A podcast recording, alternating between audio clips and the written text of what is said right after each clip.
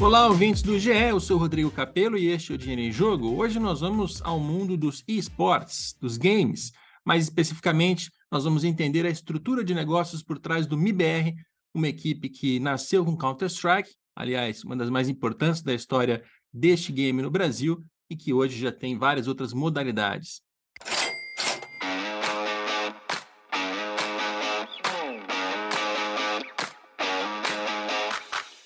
Agora nós vamos conversar com dois representantes do MIBR. Eu começo apresentando a Roberta Coelho, CEO. Tudo bem, Roberta?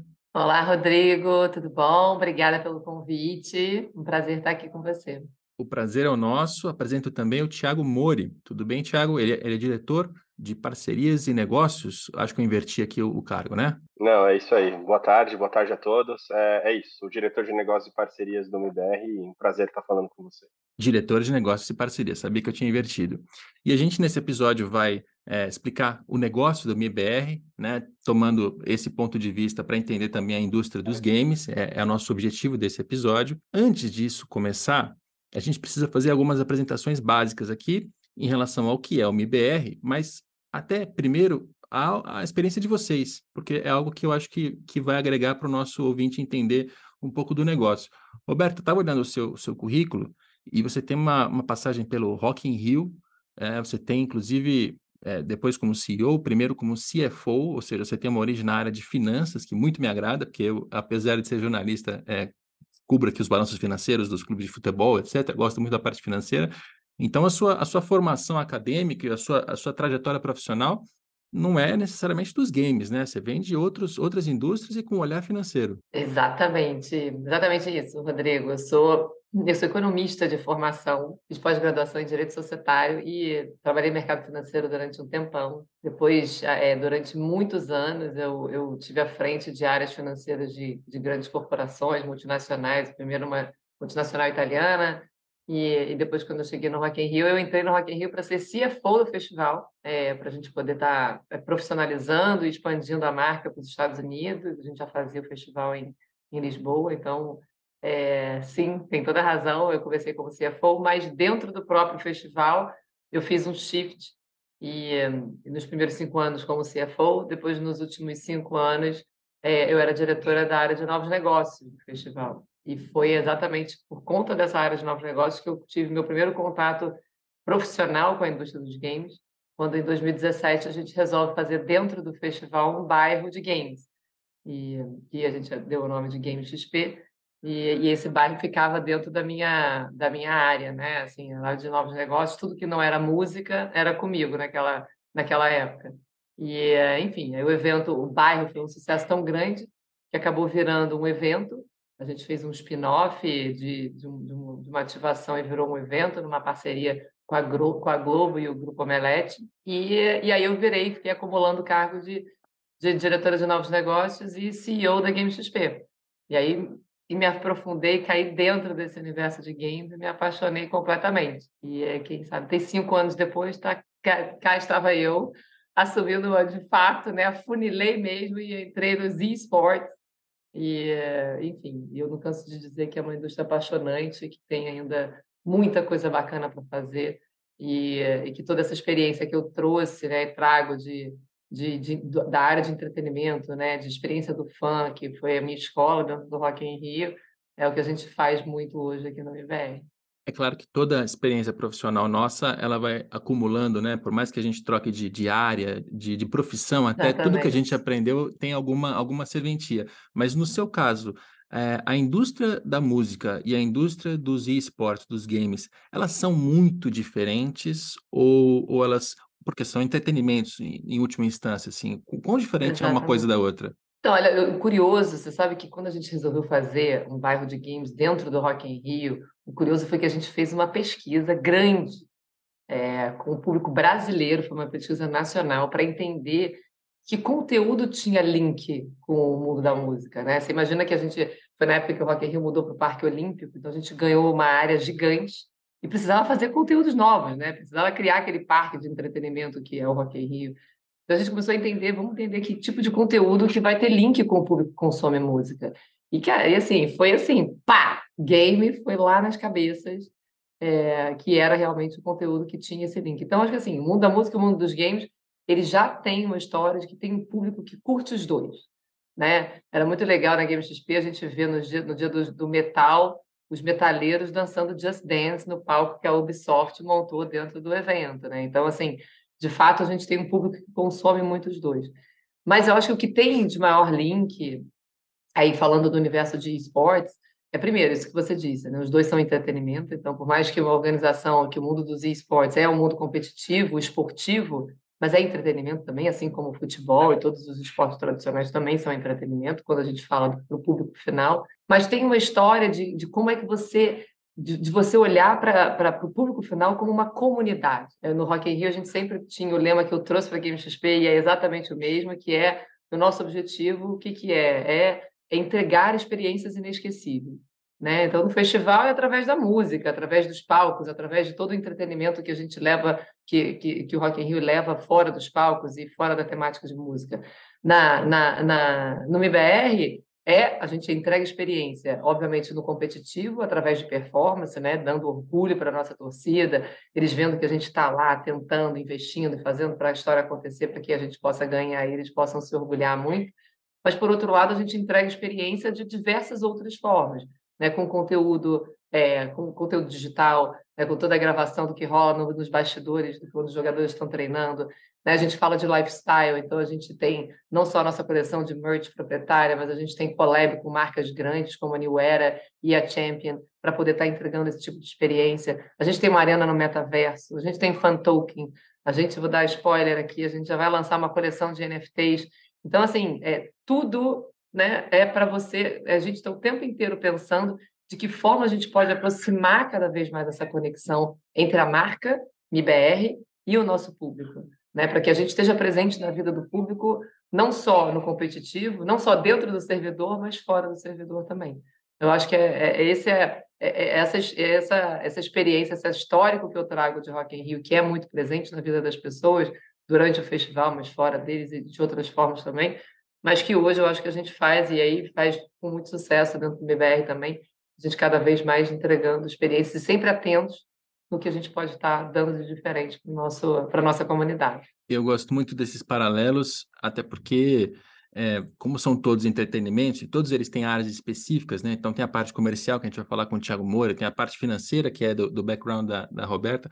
É, essas, esses conhecimentos, eles lá na, na, na parte acadêmica, digamos, eles são os mesmos, só que você tem aplicações diferentes para cada uma dessas indústrias, né? Então, quando você vê uma profissional que vem da música e vai para o game, é, ela está chegando num cenário que tem, deve ter um pouquinho de preconceito, assim, já, você já jogou Counter-Strike na sua vida?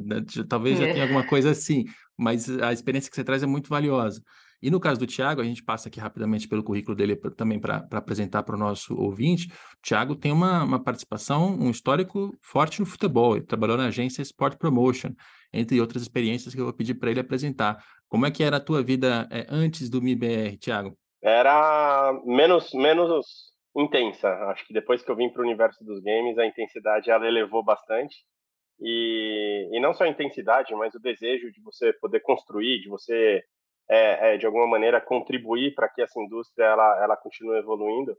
É, mas sim, eu vim, eu vim da, de, do futebol, eu, minha, minha carreira praticamente, sou publicitário de formação, especializado em marketing esportivo, depois em, em, em marketing digital, mas eu sempre construí, desde então, minha carreira no futebol, nos últimos 15 anos, é, é, vinha passando pela, pela ISM, depois eu fui uma rápida passagem para o Comembol, caí na Sport Promotion, onde trabalhei com, com vários dos principais campeonatos de futebol, é, é, principalmente do Brasil, né, campeonatos brasileiros, da Série A, B, C, D, sempre envolvendo é, é, direitos de, de publicidade e como que a gente transformava isso em oportunidades de marcas é, se relacionarem com futebol. E há cinco anos atrás, um pouco menos, em 2018, é, numa dessas iniciativas onde, no momento, a gente estava tentando trazer para o futebol o que o game poderia oferecer, que é se aproximar de uma nova audiência, de uma nova base de consumidores, uma geração super refratária que você não consegue ter acesso se não for por canais específicos, é, eu tive a oportunidade de conhecer é, é, o universo games e tudo que ela, que esse universo é, produz né, de, de, de, potencial de exploração em relação a, a oportunidades comerciais, oportunidade de, de, construção de marca. E eu, particularmente, fui assim contagiado de uma maneira é, é, nunca vista antes na minha carreira.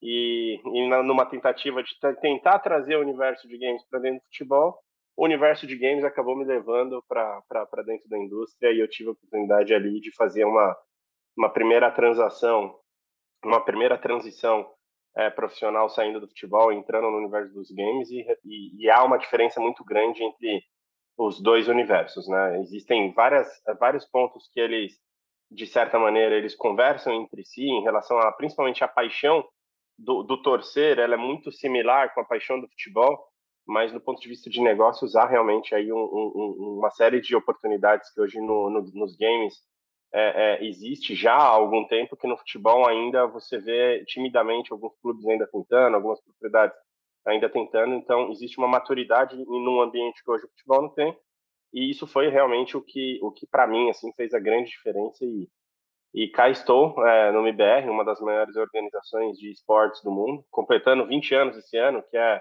algo extremamente significativo numa indústria que tem praticamente essa idade e, e liderando aqui uma, uma unidade de negócios e parcerias é, é, é, com bastante responsabilidade de continuar fazendo com que a nossa plataforma, a nossa, nossa organização continue crescendo e não só isso, mas contribuindo também para o ecossistema, para a indústria como um todo, é, é, é, trazendo novas oportunidades, novas tendências e desenvolvimento, desenvolvendo, como a Roberta trouxe, experiências para o nosso fã, que é o, o, objetivo no final do dia.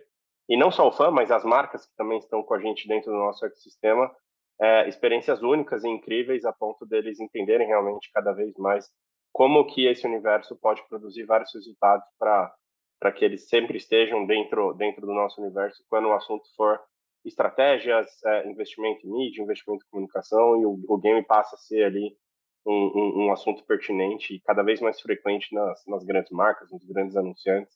E essa é a minha responsabilidade atual. Trazer esses caras, explicar um pouquinho dessa, dessa mecânica, como funciona e, e retê-los é, é, é, produzindo resultados cada vez mais incríveis. Legal, já está claro que o Thiago trabalha na área comercial do MIBR, então é, basicamente é o cara que traz o dinheiro, né? A, a Roberta tem Exatamente, exatamente. A Roberta administra, faz a, faz a administração de cima para baixo de todas as áreas, o Thiago é o cara que traz o dinheiro para a mesa.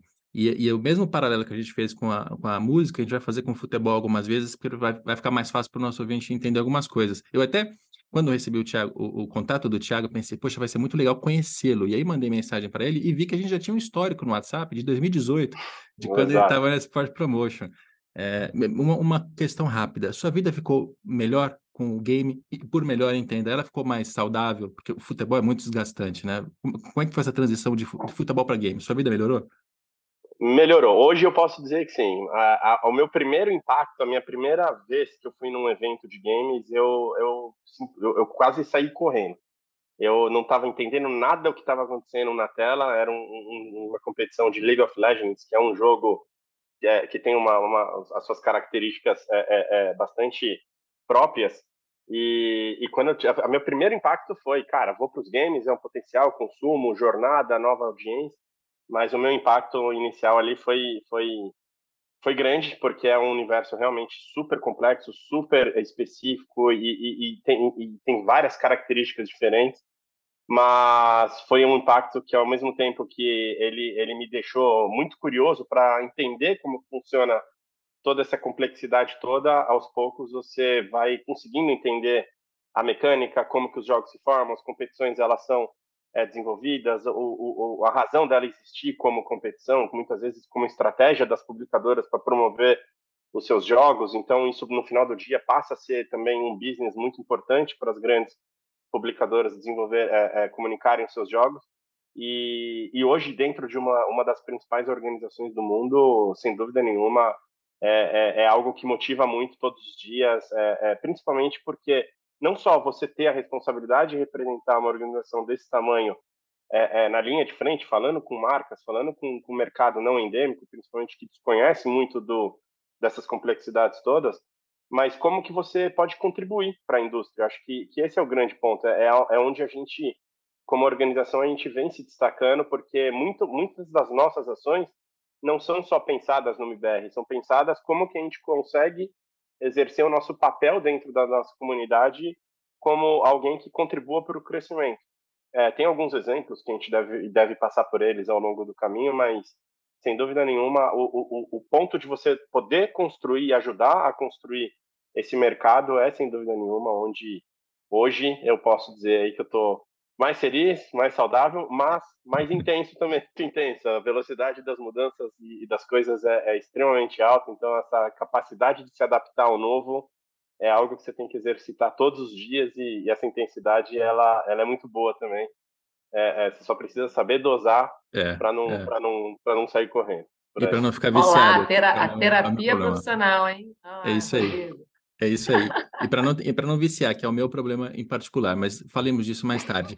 Vamos, vamos entender um pouco mais desse mercado. A gente já teve a oportunidade aqui no podcast de conversar com uma desenvolvedora, por exemplo, com a Ubisoft. Então, foi, foi um ponto de vista quase como se fosse o da FIFA no futebol. Né? A desenvolvedora, ela cria o, o game, ela que coloca as regras do jogo, ela tem, ela detém como propriedade comercial, é, enfim, alguns campeonatos, algumas tem isso, outras, mas enfim, é, é quase como se fosse a FIFA ou, ou, ou o COE, traçando algum paralelo aqui. No caso de vocês, me parece que vocês estão numa posição que se parece muito com a de um clube de futebol. Vocês têm uma equipe, essa equipe tem seus jogadores, ela tem os seus, as suas propriedades comerciais, ela tem os torcedores, ela, ela representa ali uma comunidade, então vocês se assemelham com um clube de futebol. É, me corrija se eu falei alguma bobagem, Roberta. E aí eu te pergunto, o MBR é uma empresa, é uma associação civil, é uma. É, o que, que, juridicamente como é que se constitui um, um, um time de, de Counter-Strike hoje em dia? Então, eu acho que a associação com o futebol é, é, é, perfeita, não tem como. A gente sempre faz internamente essa associação, até para explicar para muitas vezes para as marcas, né, que não sabem que, que desse universo, não conhecem do universo que elas estão chegando, a gente sempre faz essa analogia com o futebol. É, e assim como os times de futebol, quer dizer, Mentira, né? Porque acho que os times de futebol, você pode dizer melhor do que eu, são associações, né? Vários são, alguns estão virando é, empresas agora. É, nós somos uma empresa, empresa. A tá. gente ah. é uma limitada, hoje ainda, somos uma empresa limitada e, e temos toda a estrutura de uma empresa.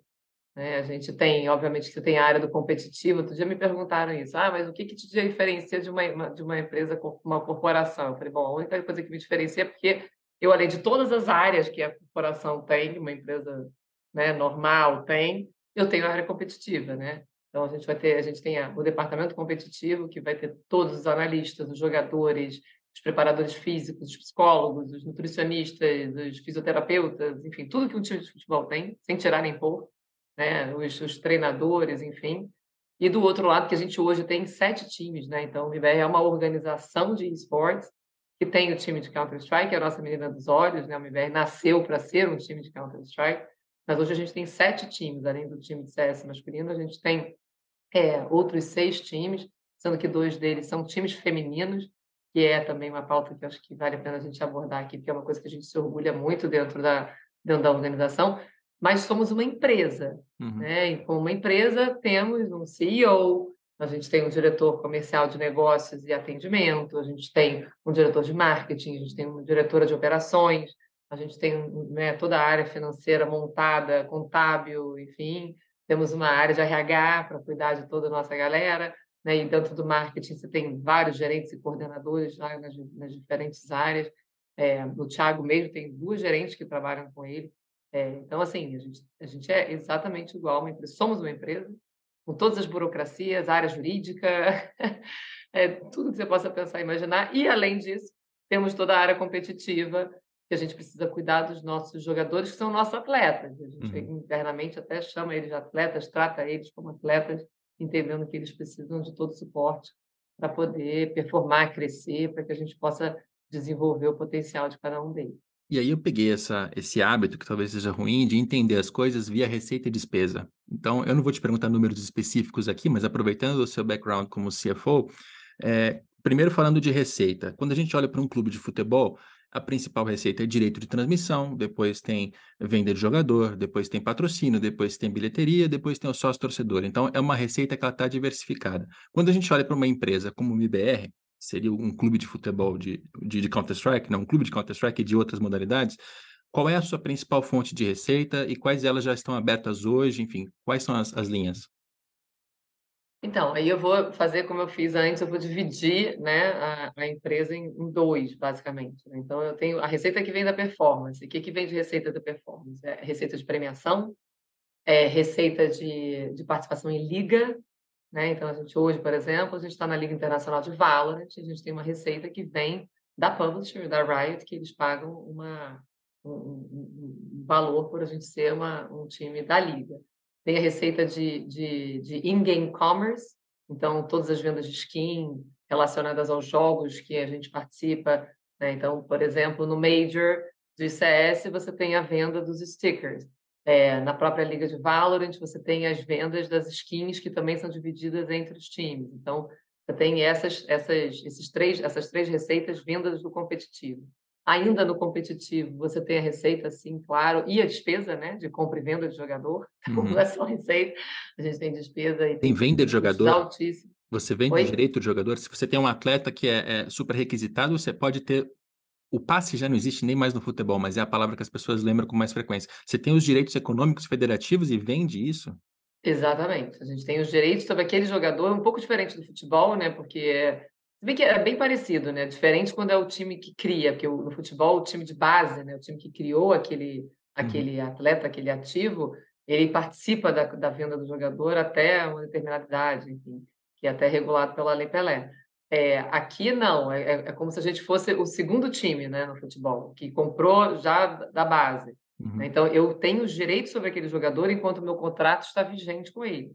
Enquanto o meu contrato está vigente com aquele determinado jogador, o jogador é é, qualquer outra organização que tenha interesse e queira o jogador ou jogadora precisa vir conversar comigo para que a gente e a gente vai colocar um preço, enfim, um valor. Muitas vezes a multa está já é, estabelecida em contrato, outras vezes a multa é a gente que define, enfim. E, e essas são receitas competitivas, né? Ainda deve essas ter são as receitas patrocínio. da área competitiva. Depois a gente tem a receita da área que a gente chama que é a nossa área de experiência, né? Então é, tem a receita de patrocínio, que hoje é, é, é, sem dúvida nenhuma, a receita mais significativa que a gente tem no IBR. O IBR terminou o ano de 2022 aqui, é, orgulho do, do Thiago, sua equipe, de toda a equipe, na verdade, mas com 11 patrocinadores. Então, a gente tem receita de patrocínio, é, que, é, que, é, bastante expressiva. A gente tem receita de venda de, de venda de mercadoria, então nossa, a, a nossa própria coleção produzida por nós e vendida no nosso e-commerce. E a gente tem a receita de licenciamento da marca, que é o que hoje ainda já acontece com a New Era, é, que a gente vende, a nossa, a gente licencia a marca para a New Era produzir produtos com a nossa marca e a gente ganha um percentual em cima das vendas de licenciamento da marca. Então, hoje, essas são as nossas, as nossas principais receitas. É claro que os pesos né, estão muito em cima do patrocínio e muito em cima da, do in-game commerce, o que a gente recebe de liga, é, o, a premiação pode ser maravilhosa, mas aí a gente depende muito de resultado. Então, é uma, é uma premissa interna que a gente tem, que é a gente tem que entender que o, o time não pode depender do resultado competitivo. Mas, mas, enfim, é isso. E a gente está sempre em busca de novas receitas, né? De como é que a gente inventa e se reinventa para estar, tá, tá, enfim, encontrando novas fontes de receita. É quase como se as receitas é, comerciais fossem as, as recorrentes e as receitas com premiação são não recorrentes, extraordinárias, talvez, porque elas são mais difíceis de prever, né? Depende de, é. de performance. Exatamente. Legal. Exatamente. Eu, eu, vou te perguntar de custos daqui a pouco para a gente entender isso também, mas como a gente falou de receita, vamos colocar o Thiago na conversa na, nessa parte comercial. Né? De novo, traçando comparação com outros esportes, o futebol tem no direito de transmissão uma grandíssima receita, porque, enfim, é um esporte que tem mais tempo, um, um mercado mais desenvolvido, enfim.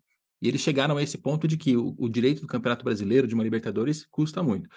Em todos os outros esportes, inclui, inclusive os esportes, eu percebo que o patrocínio tem a maior relevância nessa conta. Assim, é, é muito maior do que a venda do direito de transmissão ou mesmo a bilheteria de um evento offline.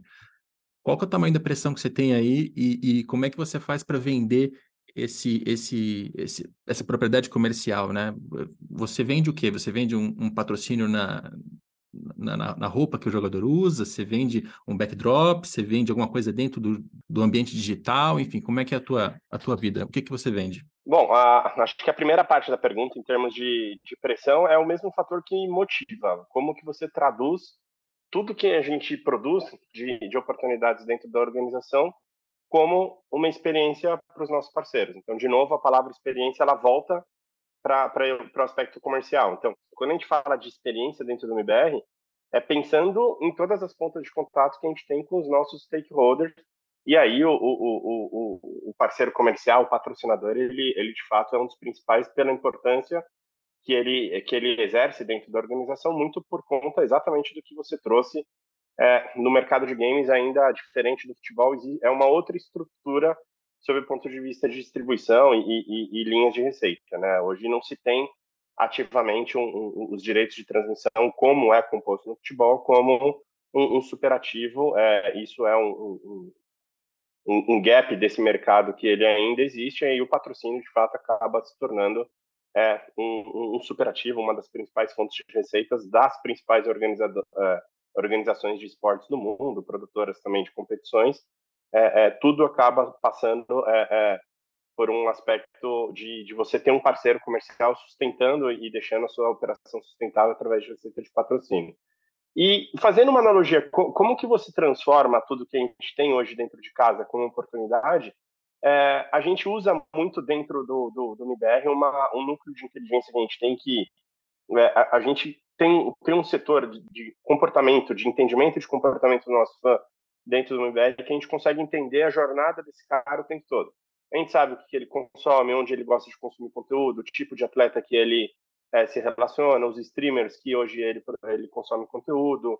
É, é, é, e a gente procura estar presente na vida desse cara em todos os momentos que é, ele, ele exerce é, algum tipo de comportamento relacionado a consumo de conteúdo, seja durante uma transmissão, numa competição, que aí a, a, a, o ativo, por exemplo, camisa, ele se faz muito presente, porque é, é o principal ponto de contato que você tem, onde você eh, se relaciona com um parceiro comercial, é quando você tem é, é, a presença dessa marca dentro de uma camisa, por exemplo, em grandes audiências. Mas esse consumo ele acontece em vários outros momentos. Ele acontece nos canais digitais, ele acontece com esse cara consumindo um streamer preferido dele, é, nas interações e nos canais fechados, por exemplo, como plataformas como o Discord, que é uma plataforma super é, é, gamer, onde você tem ali uma, uma, uma atividade da comunidade muito presente, é, é eventos, é, é, participação em eventos ou ativações promocionais que acontecem com fins diferentes, campanhas, campanhas específicas para datas comemorativas, campanhas um pouco mais recorrentes que, que exercem um período diferente.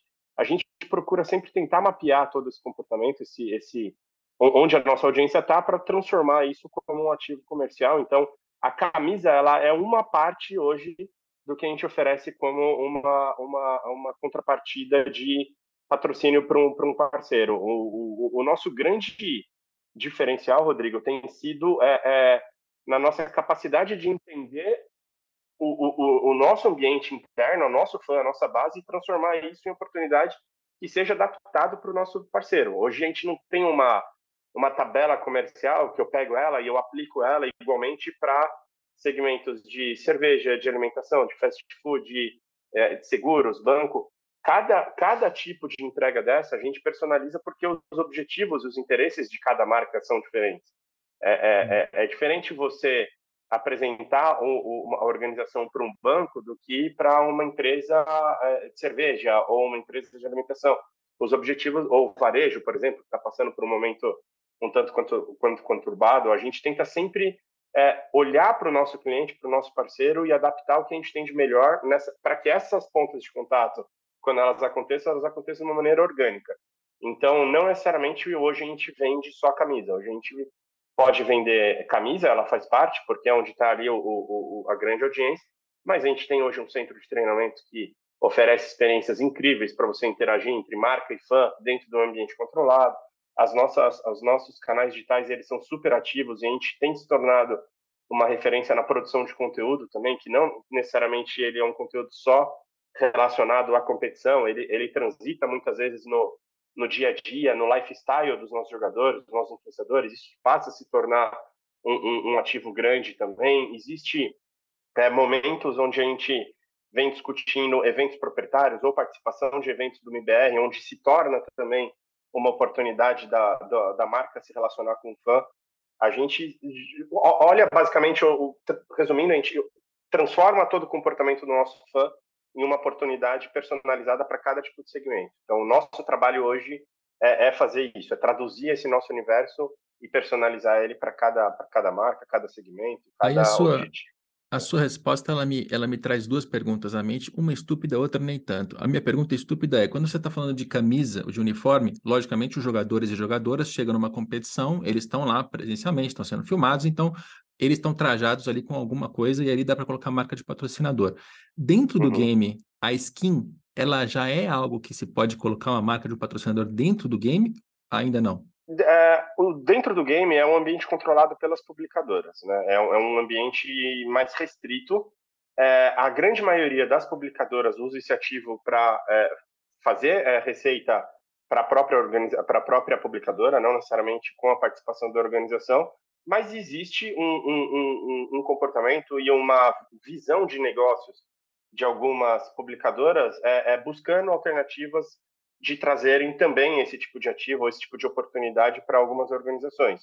Então, é, é, algo sim que hoje a gente não leva ainda para mercado, porque é algo que precisa ser ainda é, construído e mais do que isso ser ser desenvolvido de uma maneira que faça sentido também para a publicadora, mas é, é, é, é uma discussão que ela que ela, ela ela deve caminhar em algum momento no futuro para isso sim se tá. tornar aí quem sabe um, um ativo, mas hoje não. Eu, eu, não sei se vou torcer por isso, porque como gamer, eu, eu acho que ficaria um pouquinho ofendido com, com um personagem de, de Counter-Strike ali, um terrorista ou um contra-terrorista usando uma marca de uma empresa. Acho que eu ficaria ofendido. E acho que as marcas também, não sei se elas gostariam. Mas é uma outra questão que é também nessa linha. Sempre se, eu faço aqui a divisão entre marcas endêmicas e não endêmicas, né? Então você tem marcas do mundo dos games que deve ser um pouco mais fácil de chegar nelas, que são fabricantes de, de processadores, de peças de uhum. computador, enfim, marcas que têm a ver com computador. Essas marcas são as primeiras a, a chegar a patrocínios, a, a, se formar, a entrar nesse mercado. Mas a gente sabe que hoje já tem muita marca que não tem nada a ver com, esse, com essa indústria especificamente, como a cerveja, bebida, energético, sei lá. É, quanto, como, como tem sido a sua vida nessa parte, né? nessas marcas que não necessariamente precisariam estar dentro dos games? Como é que você traz elas para dentro e convence elas a ficar? É, hoje, hoje a, a, maior parte esmagadora das nossas marcas são as não endêmicas, são as nossas patrocinadoras. Hoje, é, é boa parte do, dos nossos parceiros é, começaram a enxergar no MBR que, que, que, você não precisa ser um gamer, você não precisa necessariamente é, é, é, buscar ou, ou, se restringir a se comunicar com o nicho de uma maneira extremamente restrita ou nichada. É, você, a, o gamer ele come, ele dorme, ele sai, ele consome. A, a, única grande diferença é que você tem contato com esse cara de uma maneira um pouco mais restrita. Mas no final do dia ele é um consumidor é, é, é ativo brasileiro que representa praticamente hoje é, existem estudos que flutuam entre mais de 50% da da população brasileira já já já são adeptos a gamers e aí você vai é, é, é, é, criando as camadas e, e, e, entendendo comportamentos. Então, você tem o gamer casual, você tem o gamer é, é mais hardcore, aquele cara que joga e consome, você tem aquele cara que gosta só do competitivo. as marcas elas estão entendendo que esse é um ambiente que elas precisam estar, porque a, a, a geração e o comportamento dessa geração mudou muito nos últimos anos. Cada vez mais os, os jogos eles vêm se tornando populares, eles se fazem presente na vida dessas pessoas, é, o tipo de comportamento quando você consome um conteúdo mudou também. As plataformas digitais que até 8, 10 anos atrás elas praticamente não existiam, hoje elas se tornaram a primeira, a primeira opção de, de, de, de consumo de conteúdo dessa nova geração. E, e as marcas que não estão enxergando isso vão acabar se distanciando progressivamente, porque é, é realmente um, um movimento é, é irreversível. É, é existe assim um, um, um caminho onde todo, tudo aponta para que esse consumo ele cresça, sobretudo no Brasil, ainda em termos de oportunidade. O Brasil é a segunda maior audiência de consumo competitivo do mundo é, e décima terceira em relação a, a, a, faturamento, ou seja, você tem você tem um, um, mar de oportunidade enorme, você tem uma audiência gigantesca, mas ainda existe para essas marcas, para esses parceiros, um, um mercado é, é, é, virgem a ser, a ser explorado e, e, e, é esse basicamente o, o, uma, uma, das, uma das, das, das, aproximações, um dos approaches que a gente faz com o mercado, é, é tentando mostrar para as marcas as oportunidades que, que existem, mas não necessariamente só dentro de um game específico, mas sim da, dentro da, da, vida, do dia a dia desse, uhum. desse consumidor. É, é, é, assim que a gente tem conseguido é, é, se destacar e, se, e, e apresentar para os nossos parceiros oportunidades de, de, gerarem negócios, experiências que têm sido bem legais e, e curiosamente, hoje é, nós temos, na maioria esmagadora dos nossos parceiros, marcas que não fazem é, parte especificamente do mercado endêmico, é, o que mostra muito que, que a gente está, de alguma maneira, indo para um caminho é, legal e interessante para que os nossos parceiros também continuem se sentindo é, cada vez mais presentes e próximos da nossa comunidade, que esse é o interesse no final do dia. E eu acho que é um dos grandes indicadores de como a indústria está já constituída e como ela cresceu, é um negócio, porque é, ela, ela, extrapolou os limites ali da, da própria comunidade e das próprias marcas, que seriam as mais óbvias, Exato. e está atraindo mais gente. Mas aí eu, eu tinha é, já, já dito antes que a gente organizaria isso em receita e despesa, né? Então vamos voltar para Roberto para a gente entender uma questão em relação à despesa. Quando se fala num clube de futebol, o custo de um clube, claro, vai ter é, material esportivo, vai ter sede, vai ter outras questões, mas 70%, 80% da despesa é salário de jogador e de comissão técnica, né? É, é, é uma ordem nesse, nessa linha, quando não mais, quando não de um jeito irresponsável. No caso de, um, de uma equipe, é, que não é só uma equipe de Counter-Strike, mas de várias outras modalidades, o seu custo também está majoritariamente concentrado nos jogadores, ou isso se distribui de alguma outra maneira que, que eu não consigo enxergar aqui?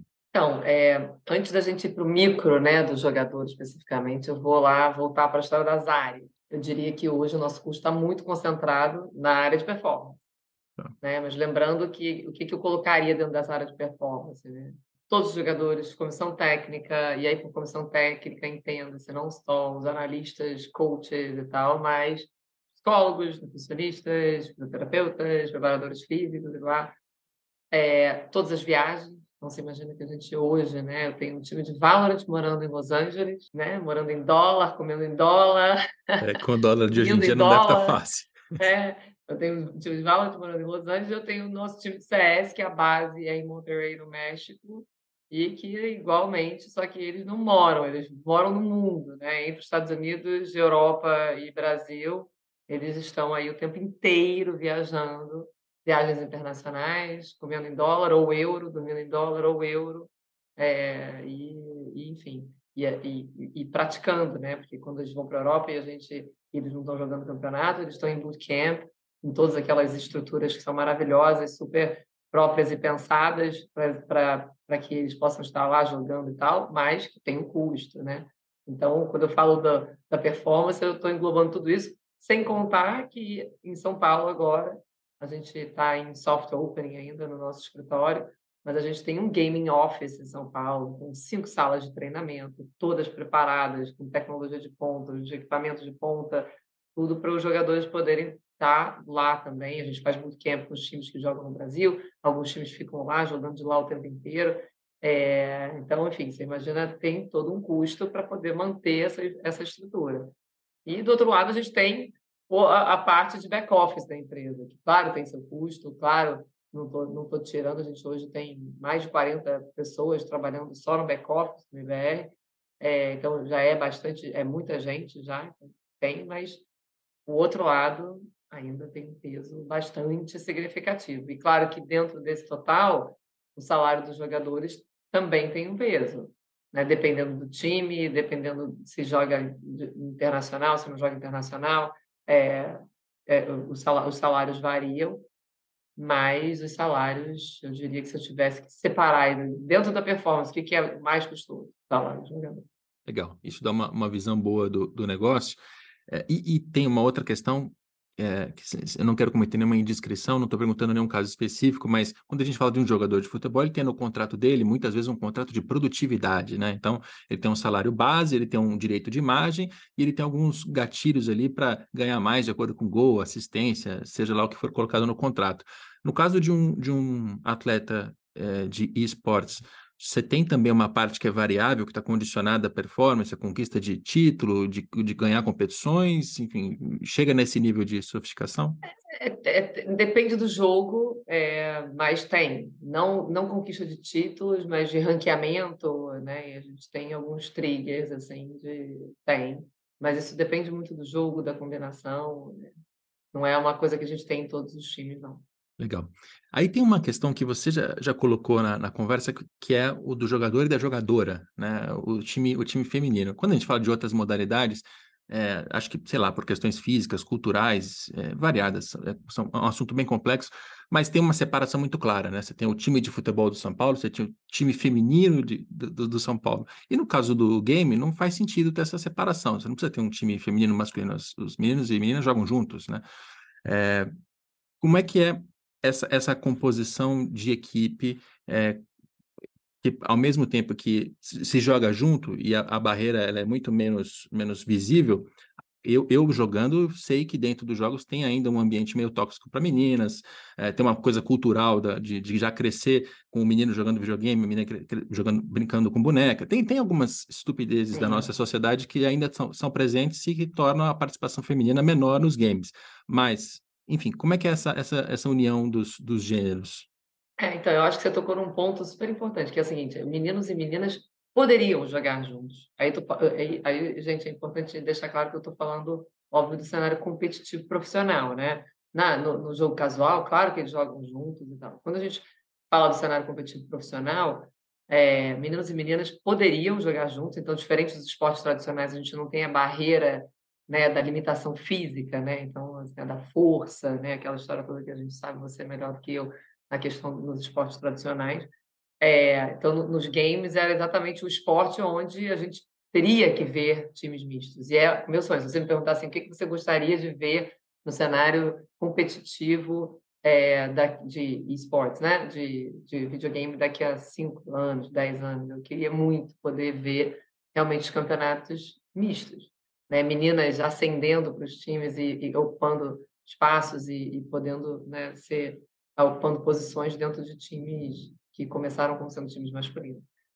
Mas eu acho que você tocou em outro ponto também, então você já foi dando as respostas na sua própria pergunta, que é que é onde eu vejo, né, o nosso grande calcanhar de Aquiles da sociedade, é que a gente nasce e é educado achando que game é coisa de menino. Né. Então eu dou um exemplo prático da minha casa. Eu tenho quatro filhos, né? Os meninos, eles são capazes, se eu deixasse, de virar a noite jogando videogame. Literalmente, são capazes de, jogar, de virar a noite jogando videogame. Ah, é, eles amam, os amigos deles estão na casa deles, dos amigos, e né, jogando e capazes de virar a noite também. Então, assim, é, menino tem essa história, é, é, gosta disso. As minhas filhas, as minhas meninas, não conseguem nem parar para imaginar que elas ficariam a noite inteira, quase castigo, entendeu? A noite uhum. inteira jogando videogame, não é. Então, começa aí, né? Começa numa sociedade onde videogame é coisa de menino, game é coisa de menino. Eu mesmo falo que eu, eu adoro dar o meu exemplo, porque eu, eu sou hoje fanática pela indústria dos games, mas quando minha filha nasceu, a primeira, eu dei para ela, quando ela fez dois anos de idade, eu dei para ela a coleção da Barbie Princesas, da Disney. Quando meu filho fez dois anos, que meu segundo nasceu e fez é, dois anos de idade, eu dei para ele o primeiro PlayStation dele. É, o PlayStation 3. Então, assim, coitado, nem sabia que não sabia nem mexer no joystick já tinha um PlayStation, porque eu achava que né, ele ia curtir muito mais do que ela. Então, acho que assim, a gente tem ainda uma barreira muito grande que é cultural, e por conta disso, as meninas são menos estimuladas a jogar. Né? Então, elas são menos estimuladas. Então, a questão do treino, você imagina, hoje, se os nossos jogadores e jogadoras jogam, treinam 12, 14 horas por dia, putz, os meus filhos super se adaptariam a essa vida, né? Porque eles já meio que fazem isso em casa, brincando com os amigos. Né? As meninas não. Então, é, você tem que ter um estímulo, tem que ter um pai. Se você pegar hoje o histórico das jogadoras, todas elas, ou não diria todas, mas só 80% das jogadoras vai ter uma história onde o pai em casa deu o primeiro PC gamer, né? Ou o irmão mais velho que jogava e aí ela acabou jogando e estimulou. Sempre teve uma história da família estimulando aquela menina de alguma forma. Assim. 80% dos casos você tem um estímulo. Hum. É, então, para a menina, você tem que ter um estímulo da família. Para o menino, é uma coisa que vem. É quase que um. Você vai ser um excluído dos seus amigos da escola se você não estiver jogando videogame ou não jogar videogame em uma determinada época da sua vida. Então, o que eu acho que acontece hoje, aí para responder a sua pergunta, porque a gente não tem times mistos, é, as meninas estão em nível técnico ainda menor os meninos, né? Até porque é, não existiu estímulo, então elas começaram depois o cenário feminino, aí quando a gente entra no cenário feminino, ele é um cenário muito menos investimento do que o cenário masculino, que é o cenário misto, né? Que nenhuma uhum. publisher fala que é cenário masculino. Fala que é cenário misto, mas as meninas não conseguiram ainda chegar num nível técnico, é, sem, não estou nem entrando na questão do preconceito, mas elas ainda não têm um nível técnico para jogar de igual para igual com os meninos. Então, o que, que a gente tem que fazer? A gente tem que investir na mulherada. É mostrar que ser é, gamer é a carreira, ser, ser jogadora profissional é uma carreira sim. Né? A gente está apostando, porque muito cá entre nós, quando a gente fala do, do lado da, da organização, né? da, da não dá dinheiro você investir, porque né, você tem pouca gente interessada, você tem um cenário super é, ainda muito pobre de campeonatos, né, que muitas vezes não são nem, nem streamed, elas não estão nem. Você não consegue nem achar onde as meninas estão jogando e ninguém está streamando o jogo delas. Então, você não tem visibilidade nenhuma. Então, para a marca patrocinadora ter uma marca ali na camisa, ela também não vai ter alcance nenhum. Então, é, tem toda uma mudança que a gente tem que fazer. Então, hoje é investir, aproveitar o cenário que existe.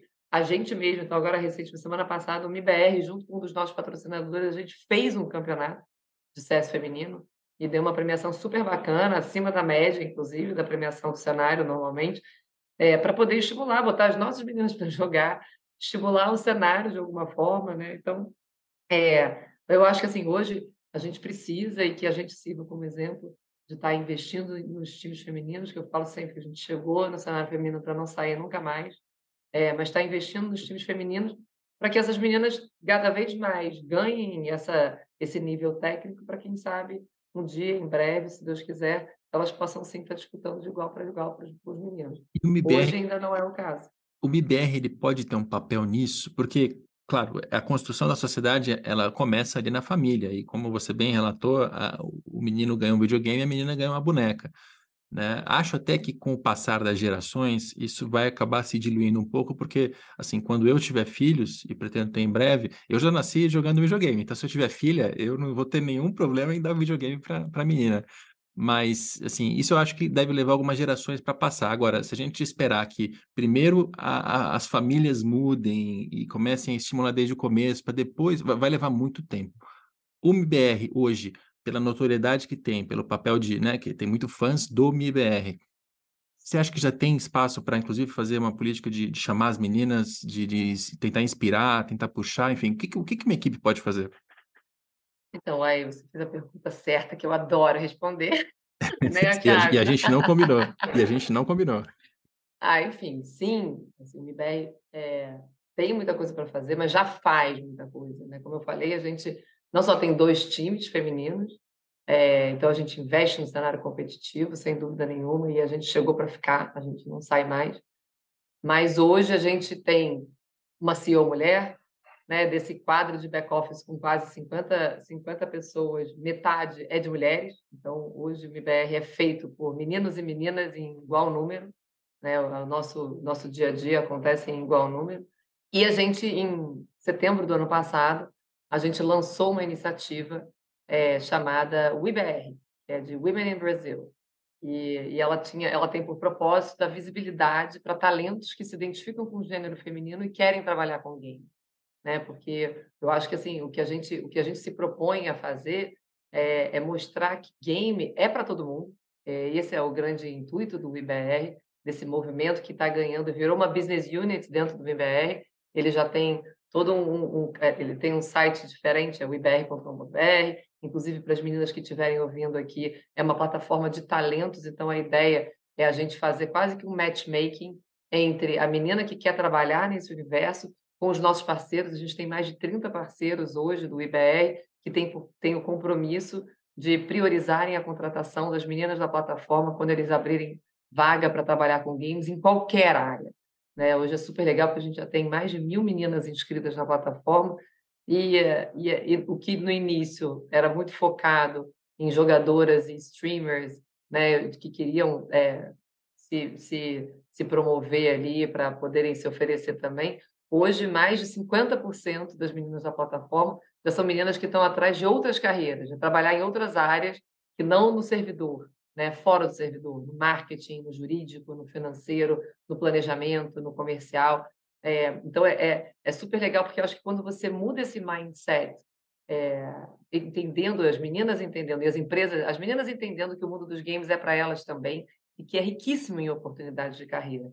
E as empresas entendendo que essas meninas são grandes ativos para trabalharem nesse universo. É, cada vez que a gente, quando, quanto mais a gente faz isso, mais a gente vai criar uma geração de novas mães que vão ter exatamente essa sua cabeça, que quando engravidarem tiverem as suas filhas, já vão de cara dar um PlayStation para elas, ou enfim, um Xbox. Nada contra o Xbox, pelo amor de Deus, não tô aqui, não tem, a gente não tem nada com PlayStation, né, Thiago? Então, assim, é porque por acaso eu dei para o meu filho um console, vamos falar uhum. assim. É, então, assim, nada contra é, é, essa história, mas você imagina, se você, se você trabalha com game, a, a, na minha casa, as minhas filhas, apesar de não jogarem, nossa, elas amam, elas entendem que a indústria dos games é uma indústria cheia de oportunidades e de potencial. Tem maior orgulho de falar, minha mãe trabalha com videogame, não sei o que, até porque elas viram na escola, né? Os meninos conhecem o IBE, então acham todo mundo acha bacana. Mas é, já, já é uma outra geração que já entende que é uma oportunidade de carreira, já entende que é para todo mundo, e aí já vai gerir meninas né, que já vão nascer entendendo que, que a indústria dos games é para todo mundo. Então, acho que é, é isso que a gente quer promover. A gente quer promover que game é para todo mundo, não só no servidor, mas fora dele também. Né? E que é uma indústria que está crescendo, está é, tá, tá crescendo exponencialmente, a gente sabe disso, e que cada vez mais está se embrenhando nas empresas. Então, hoje a gente vê o Itaú, que é nosso patrocinador, né, maravilhoso e tal, tem uma área gigante, uma galera top, todo mundo trabalhando com game. Mas para quê? Para olhar a comunidade, o que, que eles querem, querem entender a dor do jogador, não só do jogador profissional, mas principalmente do consumidor de game, e a gente ajuda eles nessa história, né? Então, mas é uma galera toda trabalhando dentro do Itaú com game, olha só que maneiro. Então, enquanto a gente não, então o IBR vem muito com esse propósito, né? É de mostrar que o mundo dos games é para todo mundo, né? Que existe oportunidade de carreira em todas as áreas para você poder trabalhar com game e que sim, as mulheres são super bem-vindas, os talentos que se identificam com o gênero feminino são super bem-vindos e o MIBR está aí para provar exatamente isso. Uma organização de esportes que é, se, se, o mundo dos games já é um mundo masculino, quando você afunila para os esportes, ele é mais masculino ainda, mas nós somos masculino e feminino. É isso. E torcendo para que um dia nem haja distinção, que haja apenas um, um time de Counter-Strike e acabou. Que, Exatamente. que a gente chegue a esse Isso ponto. É, é, é, eu estou na mesma torcida. É isso é o que eu, eu quero ver daqui a uns anos. Pode não acontecer no futebol, em outras modalidades que tem questões físicas, mas nos games tem, tem plenas condições disso acontecer. Bom, o MIBR nasce como uma equipe de Counter-Strike, mas ele tem outras modalidades hoje, né? Como se vocês tivessem criado equipes de basquete, de vôlei, etc., eh, que são, que são é, como negócio mais ou menos a mesma coisa, né? Você vai ter atletas, vai ter a comissão técnica, vai ter preparação, competição e tal, linha, linhas de receita e despesa acho que não mudam, mas são ambientes totalmente diferentes. Roberta, como é que vocês fizeram essa expansão? Assim, como é que, como é que vocês escolhem qual modalidade vocês vão participar? É, tem uma oportunidade de ser bem competitivo ali, tem oportunidades de negócio também. Como é que essa, essa, esse mapeamento de modalidades esportivas dentro dos esportes é feita? Então, eu acho que assim, é, tudo volta para a nossa comunidade, né? Tudo volta para o nosso fã. Então, eu não tenho nenhum problema em dizer que o MBR nasceu para ser um time de Counter-Strike, então a nossa comunidade, ela ainda é majoritariamente uma comunidade super fã de CS. Então, a gente começa a pensar assim, bom, o que, que o fã de CS pode gostar? Primeiro que a gente quer expandir para o maior número de jogos possível, para que o nosso fã, quer seja de CS, de Valorant, de Free Fire, de Rainbow Six, ou qualquer que seja o fã, que ele possa torcer para o MBR em todas as modalidades. Mas a gente está sempre pensando no fã, o que, que faz essa conexão direta? né? Como é que a gente, como é que, como é que a gente vai para uma modalidade onde para ele seja fácil poder ir também, né? Então a gente começou fazendo essas expansões mais próximas assim do, como se o CS fosse sol, a gente foi para o Rainbow Six, né? A gente foi para o Valorant. Agora a gente recentemente começou a afastar um pouco quando a gente foi para o Free Fire, que ainda não deixa de ser, né? Não, não é mais FPS, mas tem ali a história do, do, do tiro, não sei o que, nananã mas já é, um, já é uma modalidade mais fã. Né? E a nossa ideia é continuar expandindo para outras, né? com o cuidado de estar sempre respeitando a nossa torcida, com o cuidado de, do outro lado, não atrapalhar o torcedor, né? aquele que já está há mais tempo. Então, você imagina quando você começa a expandir para muitas modalidades, você imagina o caos que não vira o seu Twitter. Né? Você tem que o tempo inteiro falar, joga aqui, joga aqui. Tem final de semana que a gente joga milhões de vezes. Hoje a gente tem sete times, tudo bem, são quatro modalidades, mas quando os sete times estão jogando, é um caos, né? Então, a gente abriu o MBR Live, que aí é um, é um canal no Twitter onde você pode acompanhar o, o tempo a tempo dos jogos. A gente agora abriu um canal de, do MBR em inglês para poder acompanhar a Liga Internacional, que a gente agora está jogando no VCT Américas, então a gente quer expandir também para a comunidade americana. A gente abriu um canal no YouTube só para falar de Valorant também, para que não fique essa mistura. Hoje a gente ainda tem no nosso canal do YouTube é, do MBR, o nosso original, tem também uma maioria de CS. Então, a gente né, abriu um só para a galera do Valorant, para a gente poder também estar tá focando e tá, tá, né, é, a comunidade de Valorant. Então, assim, a gente vai analisando, não pode dar um passo voando de uma só vez. A gente tem que ir pensando em tudo isso, né? Cada expansão de modalidade ele tem um impacto em diversas áreas. É claro que para o Thiago, se ele pudesse, eu estaria, a gente estaria em todas as modalidades. para ele eu, eu só... para todos os Exatamente o que eu ia perguntar.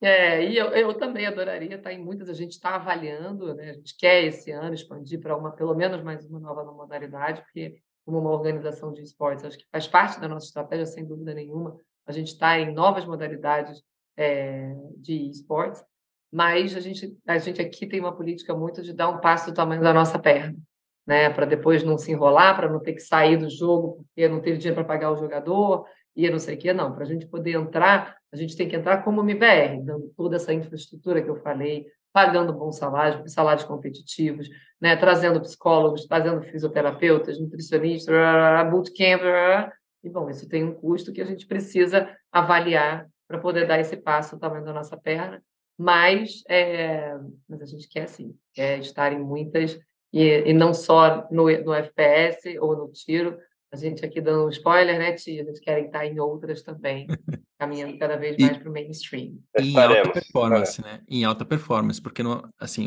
o MBR no Counter-Strike é sinônimo de excelência, assim. Eu, é, eu, em alta performance, isso eu, com certeza. Eu cresci com eu MBR. Eu sempre brinco, sendo... eu sempre brinco que fique claro até, Rodrigo, os nossos fãs que estiverem ouvindo aqui, terão, o MBR não entra em nada para perder, nada. Né? A gente nasceu para competir e o nosso DNA é isso, é competição.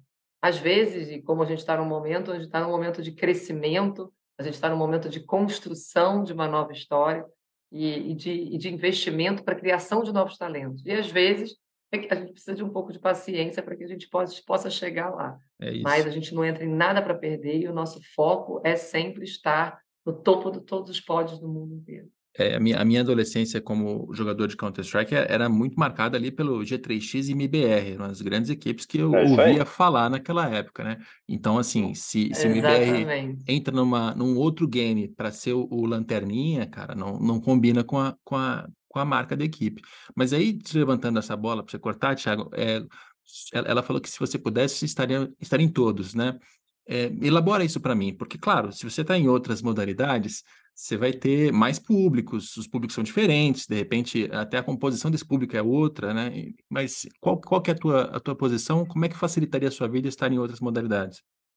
É, eu acho que a parte da resposta é exatamente isso, Rodrigo. Eu acho que cada jogo tem um, um tipo de característica específica, um tipo de público extremamente é, é específico e, e, claro que quando você está presente em múltiplos territórios, você expande o leque para criar oportunidades de interagir com é, diferentes tipos de público, de diferentes tipos de maneira, mas com o objetivo em comum, que é levar a comunicação do seu parceiro através das experiências que ele cria para esse público. Então, é, é, essa, assim, se, se eu pudesse elencar quais seriam em ordem de prioridades a resposta, essa, sem dúvida é, nenhuma, seria a primeira. Mas tem outras, né? Ainda existe é, é, um pensamento é, é, é, de algumas, algumas marcas, cada vez menos se vê isso em relação a, a restrições e policies com jogo, jogos de, de tiro, e isso tem sido é, percebido pela grande maioria da, da, das marcas que, que não é não, não é e nem deveria ser um, um, algo restritivo, porque no final do dia é, é um ambiente onde você tem interação, você tem entretenimento rolando, e, e, e, a violência ela não acontece no, no, no teor do jogo, mas algumas ainda pensam isso. Então, quando você tem uma amplitude de possibilidades e outros territórios que transitam em várias esferas e gera, é, assim, oportunidades para que as marcas também interajam de maneiras distintas a ponto de entenderem como o universo é, ele funciona e, e, e, com o objetivo em algum dia de ter um, um entendimento mais claro de, de, de que é, é, é essas restrições elas não deveriam acontecer, facilita muito, é, sem dúvida nenhuma, além de você ter também oportunidades de criar experiências, interações, conteúdos usando múltiplos territórios de uma maneira muito melhor quando você tem essas possibilidades. Então, acho que, em resumo, é isso. É, é, a, a, possibilidade de interação, sem dúvida nenhuma, é o principal ponto e o principal desejo da gente conseguir é, ampliar o nosso, o nosso, o nosso escopo. Maravilha, muito bem. Assim a gente vai, vai encerrando o nosso episódio. Eu fico muito feliz de ter uma hora de, de assunto em alto nível, sem ter que perguntar se esporte é esporte mesmo ou não é, e se jogos, jogos de tiro tornam as pessoas violentas. Será que os ataques nas escolas, nas escolas têm alguma coisa a ver com os jogos? Óbvio, Óbvio que não tem nada a ver e óbvio que os esportes são esportes. Então, eu gosto quando a gente pode falar em alto nível sem ter que tocar nessas, nesses clichês chatos pra caramba. Roberta, muito obrigado pela, pela participação aqui no podcast. Obrigada a você, muito obrigada pelo convite, foi ótimo, bate-papo ótimo, adorei.